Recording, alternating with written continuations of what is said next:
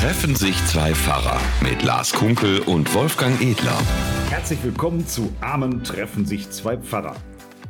Hier am Mikrofon in meinem Arbeitszimmer in Bad Oeynhausen-Eidinghausen Wolfgang Edler, Pfarrer hier ja, im Norden von Bad Oeynhausen. Und mir zugeschaltet. Er muss schon lachen. Zugeschaltet aus dem Hauptstadtstudio in Koblenz. Nein, nicht ganz. Sprich mal richtig Ähm. ins Mikro, du bist schon wieder leise. Was? Ja. Ja, ich, ich, hab, ich muss ja auch immer meine, also meine Worte müssen ja auch immer durch, müssen digitalisiert werden, müssen dann über verschiedene Internetverbindungen laufen, zu dir durchdringen, dann werden sie ausgestrahlt, akustisch, dann wieder aufgenommen, wieder digitalisiert. Laufen ja Also, zwischendurch auch über mehrere Geheimdienste, die gucken, was wir in unserem Podcast wieder verzapfen. Genau, diese vielen Um- und Rückwandlungsprozesse führen wahrscheinlich dazu, dass dieser Gießkanneneffekt hier aus Koblenz ist. Aber hier spricht man ganz normal. Also wer mich live kennt, der weiß, dass es normalerweise anders klingt. Aha. Glaube ich. Glaube ich jedenfalls. Naja, gut. Ja. Ja. Und wir sind wieder einträchtig beieinander, haben uns schon wieder über alles ausgetauscht, was man im Podcast nicht erzählen darf. Mhm. Das, ja, das ist immer das, ich weiß nicht, ne? es, gibt, es gibt Grenzen. Also es gibt Grenzen, ähm, manchmal äh, die Vertraulichkeit im Beruf bedeutet, also dass man sich über, über Dinge redet, die, die der Schweigepflicht unterliegen. Also man redet nicht über Dinge, die der Schweigepflicht unterliegen, aber man redet über Dinge, die vertraulich sind. So muss Ja, man es ja, präzise ja. formulieren. Und manche Dinge, da redet man auch gar nicht so gerne drüber, weil das vielleicht ein bisschen zu krass ist oder Ja. zu persönlich. Auch. Ja, weil das in so einen Podcast gar nicht reingehört, genau. Genau. Andererseits. Andererseits, lass uns über Sex reden. Was? Ja, das das ist ist so, meine gell. Schuld. Ja. ich, Ja, wir kommen jetzt langsam in das Alter, wo man eher über Sex redet, oder was? Was willst du jetzt damit andeuten? nee, das will ich, ja, vielleicht auch. Das kann sein. Das, äh, vielleicht Kekse, Kuchen, sagt man doch so, ne?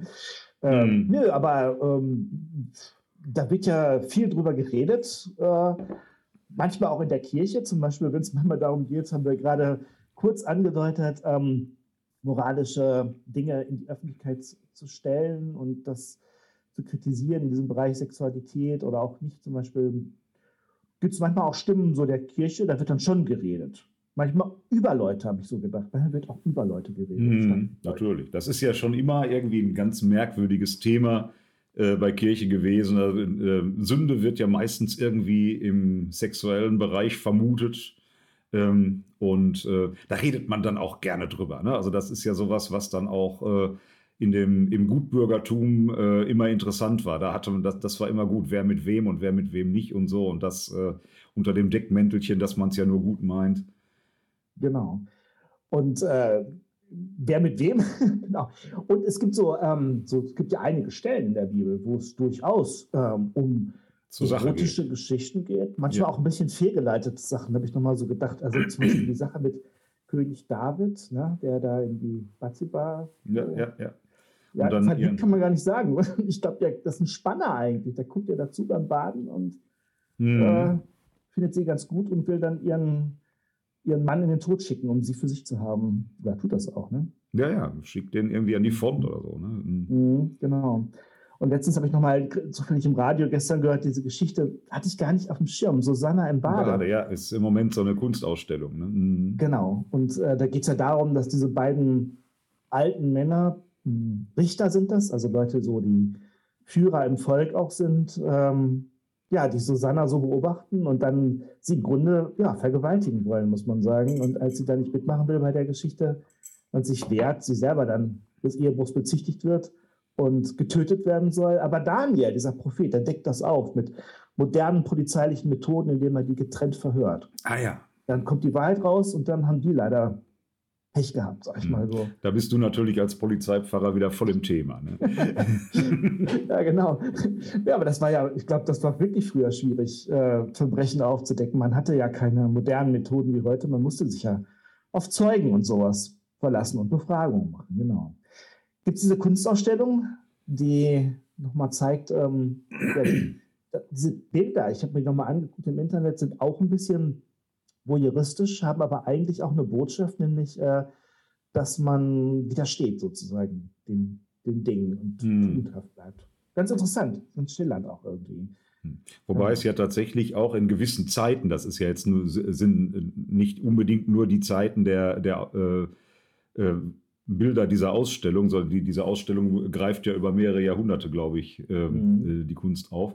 Aber es gab ja tatsächlich auch mal Zeiten, wo ähm, die Kirche, die katholische Kirche, evangelische weiß ich gar nicht, ob es die da schon gab, ähm, dann äh, äh, sehr, sehr deutlich alles Mögliche verboten hat, was mit Sex zu tun hatte und äh, mit oder mit Erotik oder womit auch immer. Und dass die einzige Möglichkeit in der Kunst irgendwie sowas darzustellen, dann eben darin bestand, biblische Themen zu nehmen, weil dann war es ja fromm. Genau, und darum hat man sich gefragt, auch das war in diesem Radiobericht auch deutlich, warum Susanna auf vielen Foten, Fotos, Quatsch, auf vielen so. Bildern barbusig eben dargestellt wird. Das wäre nicht unbedingt nötig, um die Message sozusagen darzustellen. Also da hat man schon, genau, das hat schon ein bisschen geschillert. Und ja, manchmal war das vielleicht so, dass man früher in, ähm, in Kunstausstellungen gegangen ist, um sich mal Bilder anzugucken, sozusagen. Ja. Heute braucht man das nicht mehr, heute ist das allgegenwärtig. Ja, ja, also ja, und äh, grundsätzlich ist die Bibel ja wirklich auch ein Buch, was äh, an vielen Stellen äh, das ganze Leben enthält. Ne? Also gibt mhm. ja äh, manche bisschen deftige Stellen da auch, die man dann immer so ein bisschen so äh, äh, verschämt mhm. überliest oder eigentlich gar nicht liest, weil das ist, äh, das Kriege war später. Ähm, aber äh, da gibt es ja schon verschärfte Stellen, also äh, auch von, von Händeln, von irgendwie Patriarchen, die auf ihrem Weg dann, dann doch mal zu einer ähm, so, so Dirne gehen und äh, dann da mhm. einen Ring als Pfand hinterlassen und dann werden sie hinterher damit, äh, ähm, weil, weil sie gerade nicht genug Geld mit haben und dann werden sie hinterher erpresst und so und das ist alles hochpeinlich oder ähm, diese ja relativ häufig beschriebene Praxis, dass äh, ähm, man mit anderen Frauen schläft, um äh, irgendwie an Nachwuchs zu kommen. Ne? Mhm. Weil der Nachwuchs natürlich damals äh, als Sozialabsicherung unbedingt wichtig war. Und ein ganz anderes Verständnis von, von Ehe natürlich auch und all solche Dinge. Und ähm, ich finde, gerade im Alten Testament ist es ja doch so, dass da eben sehr viele Geschichten aus dem Leben sind. Und wenn man blättert sich so durch und äh, was ich, es hängt dann irgendwie in Stammbäumen und denkt so, oh, gähn, schlaf ein. Und plötzlich kommt dann so eine Geschichte, die es dann doch ziemlich in sich hat, die so wirklich, ja, heute würde man sagen, Sex and Crime sozusagen oft ist, ähm, wo schon menschliche Abgründe auch benannt werden sozusagen und beleuchtet werden. Ja. Und äh, ja, das ist schon, das ist gar nicht so prüde, wie man oft denkt.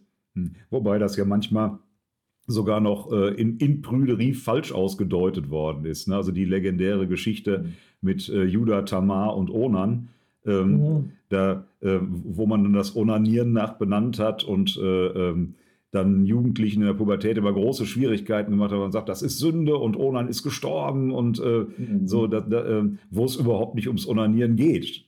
Ne? Also ums äh, Masturbieren, wie man ja äh, äh, inzwischen auch sagt, weil man eben auch deutlich machen will, dass das überhaupt nicht das Thema dieser Geschichte ist. Der, der Onan hatte die, die Aufgabe, ähm, der Tamar Nachkommen zu schenken, also weil die eben keine Sozialabsicherung hatte, die, die hatte keine Kinder und äh, das war damals so geregelt, können wir uns heute auch nicht mehr vorstellen, dass also männliche Verwandte gewisser äh, oder äh, zur Verfügung stehende äh, männliche äh, Kontaktpersonen dann die Aufgabe hatten, da auch für Nachkommenschaft zu sorgen. Und mhm. das, was Onan äh, dann schändlicherweise falsch gemacht äh, hat, ist, dass er tatsächlich äh, wohl mehrfach mit Tamar geschlafen hat, das wohl auch nicht schlecht fand, aber dann letztlich ähm, äh, es nicht zur Befruchtung kommen ließ, also Coitus interruptus äh, begangen hat. Und äh, das heißt, er hat also letztlich mit Tamar geschlafen, er hat aber nicht seine Aufgabe erfüllt und darum ging es ja eigentlich und das wird ihm dann eben übel genommen.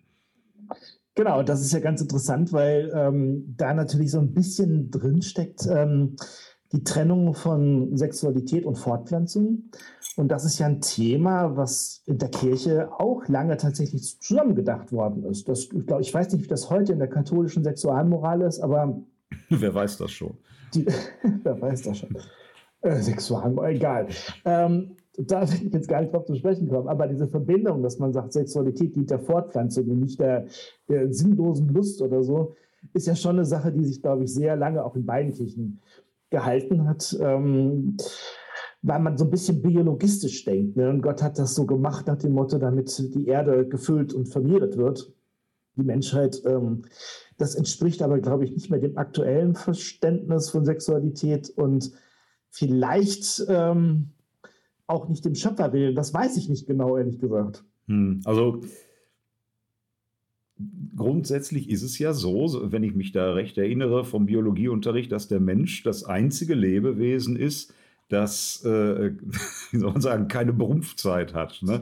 Ähm, also ähm, bei, bei Tieren ist das ja immer so, dass es so bestimmte Phasen gibt, wo sie dann besonders äh, viel Lust drauf haben, äh, wenn sie eben äh, auch empfangen können. Und ähm, bei Menschen ist das so, dass das irgendwie äh, permanent äh, die, diese Lust da sein macht. Ne? Also da, da, da gibt es keine speziellen Zeiten. So natürlich kann, kann das äh, auch mal zyklusmäßig irgendwie unterstützt werden, aber ähm, der Mensch hat irgendwie äh, konzeptionell meistens Lust.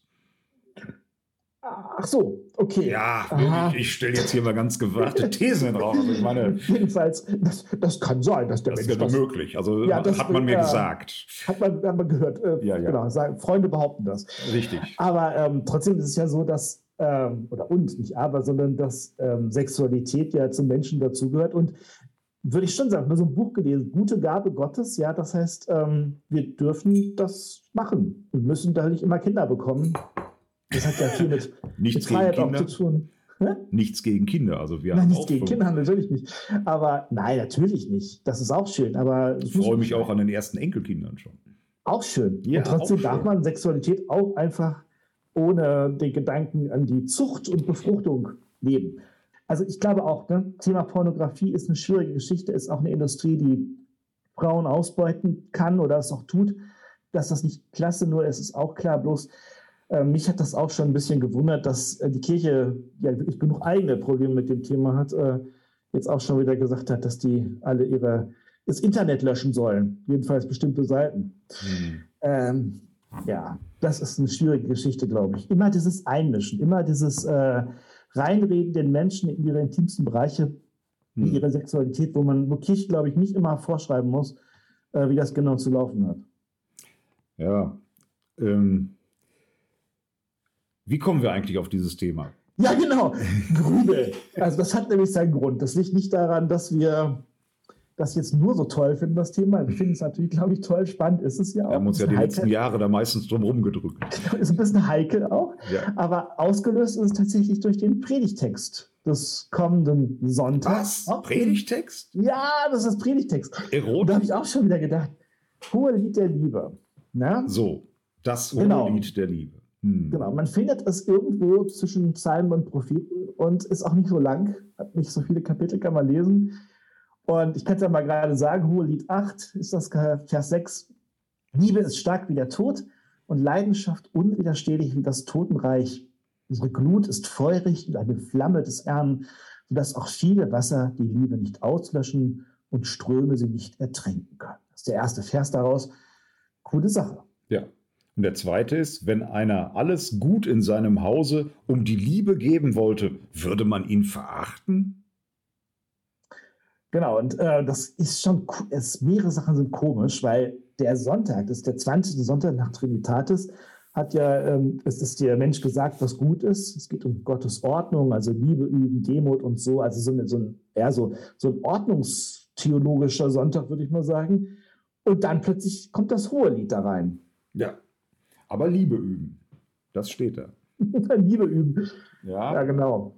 Oh Mann. Ja, aber das ist auch schon wieder so ein Satz, ne? Aber ja, egal. Ja, ja. Äh, ja also, das ja. Ist, ist ja äh, nun mal so, ne? Wie, wie hört man das? In welcher äh, in welchem Alter hört man das? Also wie gehen Pubertierende mit so einem Text um? Äh, Liebe ist stark wie der Tod, Leidenschaft unwiderstehlich, Glut ist feurig und eine gewaltige Flamme.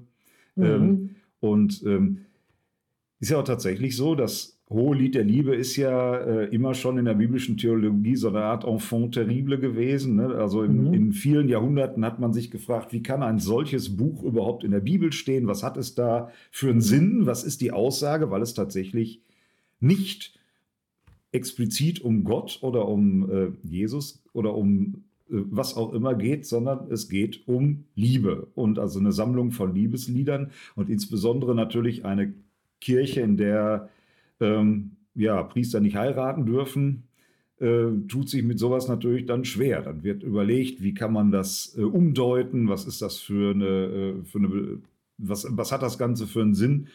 Und hat da sehr, sehr viel dran gebastelt. Ähm, ich weiß immer, äh, dass es bei uns im Konfi-Unterricht ganz spannend wird. Äh, wir haben jetzt gerade wieder den Konfi-Blog zum Thema Bibel gemacht und dabei mache ich auch immer so einen kleinen Abschnitt. Da stelle ich immer die Frage, steht dieser Satz in der Bibel, ja oder nein? Und die Konfis mhm. sollen mit ihrem Bauchgefühl antworten. Die wissen das natürlich da jetzt nicht, ähm, sind auch zum Teil schräge Sätze. Und bei vielen Sätzen liegen doch sehr viele gefühlsmäßig richtig. Aber da sind dann auch so zwei, drei Zitate aus dem Hohelied der Liebe drin. Und da mhm. liegen sie immer alle falsch. Da sagen sie immer, das kann nicht in der Bibel stehen. Und sage ich, doch, steht im Hohelied der Liebe. Ne? Und, ähm, genau. Da geht es um Liebe und äh, im Deutschen sprechen wir immer von Liebe. Ähm, es gibt aber ja verschiedene Arten von Liebe. Und, ja, Lars, äh, da bin ich jetzt mal sehr gespannt, wie du das ja, ja, das ist halt so. Ähm, das wird ja ein Thema heute. Also, wir haben ja, ja, hallo, es geht jetzt um die, um die wissenschaftlichen Sachen sozusagen. Also, wir haben Agape, die hingebende Liebe. Dann haben wir Philia, so die Bruderliebe, Geschwisterliebe. Aber hier geht es um Eros, also um die Liebe, die Verlangen, Leidenschaft, Lust hat, äh, Befriedigung möchte.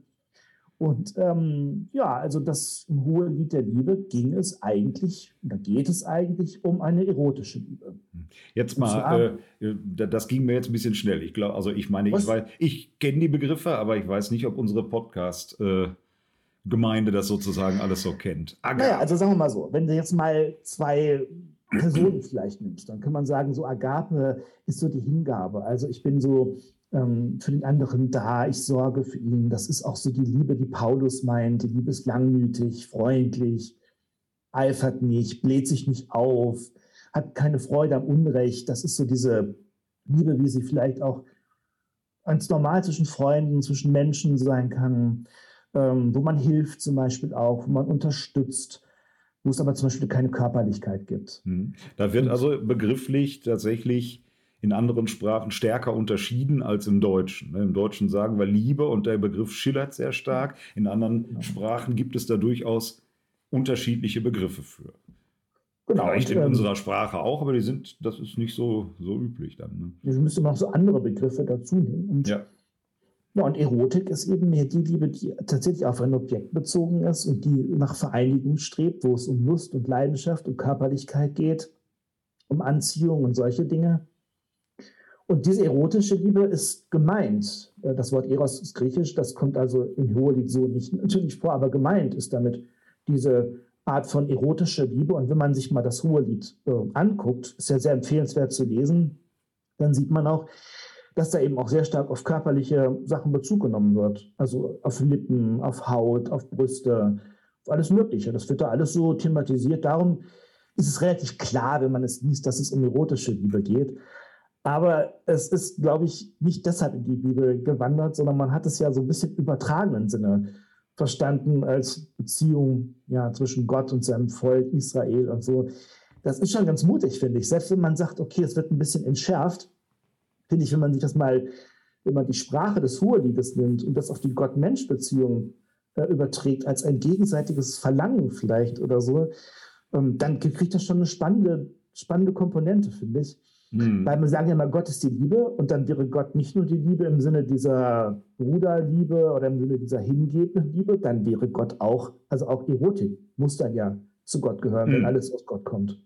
Das ist ja äh, so eins der großen Themen in dem legendären Umberto Eco-Roman Der Name der Rose. Ne? Äh, mhm. Äh, wird in dem Film ja deutlich gemacht, der junge Mönch, der äh, ja begehrt ja dann diese, äh, diese junge Frau, die da im Kloster äh, offensichtlich irgendwie Liebesdienste für einen Mönch tut und sich dafür gut bezahlen lässt.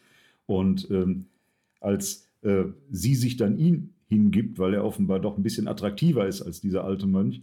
Ähm, da fängt er ja dann auch an, lateinische Sätze zu murmeln und also er zitiert eben für sich als Mönch und als Theologe so, der, er zitiert dann das hohe Lied der Liebe ne, und äh, mhm. äh, lässt also dieses ganze Geschehen so ein bisschen ins, ins Biblische, äh, also das, das hat für ihn natürlich untrennbar miteinander zu tun. Genau, wir trennen ja immer so ein bisschen, das vereint das, genau. Oft trennt man, sagen man sagt, es gibt so gute Liebe und schlechte Liebe sozusagen. So ist das aber nicht, sondern für Gott gibt es ja erstmal nur eine Liebe. Problematisch wird es, glaube ich, tatsächlich, oder kann es werden, äh, wenn Liebe so aussieht, dass man andere nur noch zum Objekt macht, nur noch benutzt, nur noch als Instrument sozusagen der eigenen Befriedigung sieht. Da kommt ja auch dann Gewalt manchmal ins Spiel und solche Dinge. Und ich glaube, dass das nicht deshalb schlecht ist, weil es dann eine Komponente zur Erotik hat, sondern weil es eine Komponente ist, die ähm, den anderen nicht mehr so als ähm, als Gegenüber, als gleichberechtigt sieht oder so. Ich glaube, das kann tatsächlich schwierig werden oder nicht so gut sein. Aber ansonsten, Erotik gehört dazu. Und wo du es gerade sagst, Name der Rose, in der Mystik ist das auch so. Ich habe ja Sonntag Gottesdienst und äh, ich werde mal das Lied singen. Ach, du hast am Sonntag mal Gottesdienst? Ja, genau. In der Auferstehungskirche. Was? Ähm, ja. Wie viel Uhr? 10 Uhr. Und äh, da werde ich mal das Lied singen lassen. Ich stehe an deiner Krippen hier. Weil die erste Strophe geht nicht. Das ist natürlich sehr, sehr weihnachtlich, klar. Aber mhm. da geht auch äh, ich in mir, du in dir, geboren werden. Das ist äh, christliche Mystik, wo es tatsächlich auch um die Vereinigung von Gott und Mensch geht. Äh, gibt andere Mystiker, ne, ganze Menge bekannte Leute. Das ist ein spannendes Thema, finde ich. Also diese Gott-Mensch-Verbindung, eins werden regelrecht, das hat Leute auch fasziniert. Und das war nicht schmuddelig, sondern das war ein Ausdruck tiefer Sehnsucht und mhm. dem Wunsch nach Nähe und und Geborgenheit und Glück und Erfüllung und so. Das gehört zum Menschen dazu. Ja, so wie von Anfang an ja letztlich auch äh, christliche äh, Zentralvorstellung ist, dass Gott und Mensch in Jesus eins werden. Ne? Und zwar richtig, also jetzt nicht nur so mhm. verkleidet oder äh, ja, ähm, so, sondern, sondern richtig. Da, dazu gehört ja dann eben auch die, die Jungfrauengeburt oder so als, als Aussage, dass man, nee, das ist richtig, Gott und Mensch kommen richtig zusammen und werden eins. Mhm. Mhm. Ähm, und genau. für mich äh, ähm, kommt hier bei diesen, äh, bei diesen Versen vom Hohelied so ganz stark dieser, äh, dieser eifernde äh, Charakter auch äh, vor, der, äh, der, den Gott ja auch ausmacht. Also das heißt ja, der, der Herr, dein Gott, ist ein eifernder Gott. Mhm. Ähm, und das wird sehr schnell immer so, Gott ist grausam, Gott ist hart, Gott ist äh, äh irgendwie so, da so im Alten Testament ne, äh, gewaltig, mhm. dass dieses Eifern aber im Grunde ein Ausdruck der Liebe Gottes ist. Also dass, dass äh, Gott die Menschen liebt und dass man, wenn man wirklich, wenn man wirklich verliebt ist oder wenn man wirklich jemanden liebt, dann wünscht man sich ja eigentlich auch nichts mehr, als dass diese Liebe auch in irgendeiner Weise erwidert wird. Mhm. Und ähm, wenn die Menschen dann äh, diese Liebe überhaupt nicht erwidern, also gar, eigentlich gar nichts davon wissen wollen, Gott links liegen lassen und so, dass dann natürlich diese Liebe auch zur Eifersucht führt oder zu, also beziehungsweise zu, zum Eifern führt und dass man dann auch gekränkt ist, dass, dass Gott da ganz menschliche, emotionale Züge kriegt. Das wird genau. auch oft gar nicht so thematisiert.